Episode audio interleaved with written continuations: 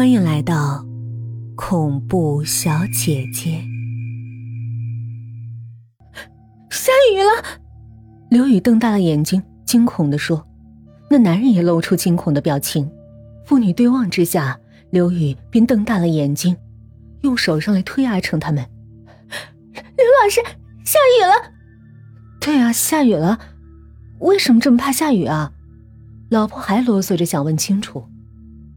快走！那男人也伸手来推，噼啪声越来越密集。阿成和老婆被推出屋外之后，正好进入瓢泼大雨，两人瞬间被淋了个通透。刘宇和他父亲也跟了出来，四人站在雨里，不到一分钟就都变成了水人儿。阿成起先提心吊胆，以为这两个纸人被雨水一淋必然会化掉。谁知他们什么事儿也没有，仍旧好好的站着。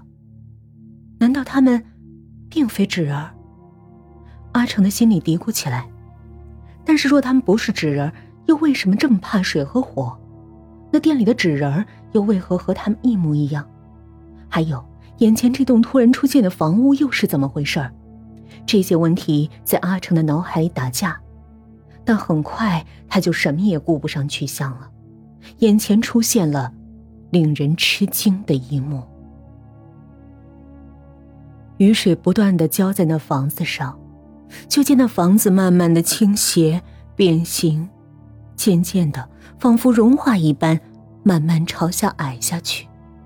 它的墙壁和屋顶都在缓慢的融化，整栋房子不断的扭曲，最后终于完全倒塌，在雨水中成为稀烂的一堆。这怎么回事啊？老婆在一边惊讶的喊。阿成什么也没说，他忽然明白了一切。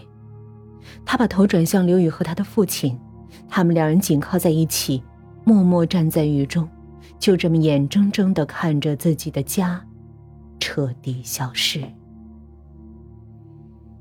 回家的路上，阿成和妻子两人心情都很沉重。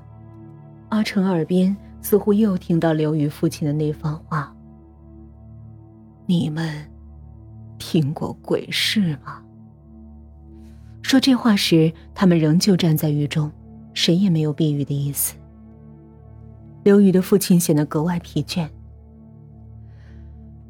从很久以前开始，不记得是哪个朝代了，我们这一行当就出现了。我们专门给死人扎房子，扎纸人儿。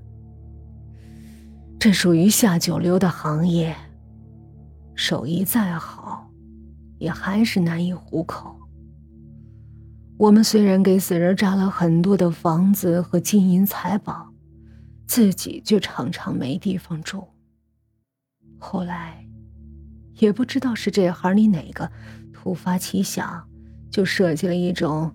可以拆装组合的纸屋，这样我们走南闯北，随时都可以把房屋拼凑起来，也算有了安身的地方。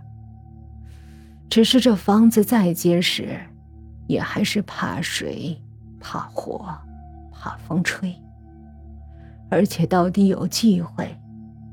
每次一组装好，我们就得给附近的死人烧纸。以免被死人占了屋子，不吉利。就是因为这样，被一些人遇到了，就说我们是鬼市。说到这儿，他无可奈何的一笑。到今天，我们还是没地方住，平时都租房子住。但刘宇这孩子要强，听说老师要来家访。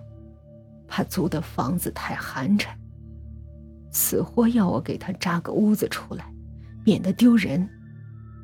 本来挺好，要不是这雨……他没再说话，四人都抬头望着天，瓢泼大雨不断从天落下，那栋纸扎的房屋越来越破烂，最终成为一滩烂泥。我看到你们进了一家纸店。那纸人好像都是用活人做的模特。阿成问，那男人点了点头。因为我们住纸屋，所以经常把自己扎成纸人，也是辟邪的意思。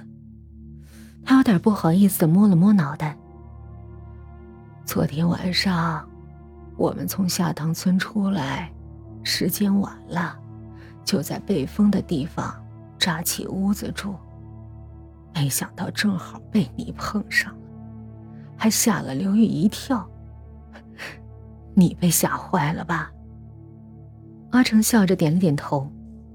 我们在下塘村干活的时候，那些村民怕小孩把这事说出去，就把小孩都送到别的地方去了。你们在那儿没遇到小孩，没觉得奇怪啊？哎呦，我还真没留意这个。其实啊，你今天上午一进我们干活的店，我就知道了。那店里有个地窖，平时就是我们睡觉的地方，不过一般人不知道。后来那看店的女人说你好像害怕了，刘宇还偷偷笑了好一阵呢。啊，原来如此啊。他没再追问下塘村的事儿。很明显，下塘村那个地方从来都没有摆脱过贫困。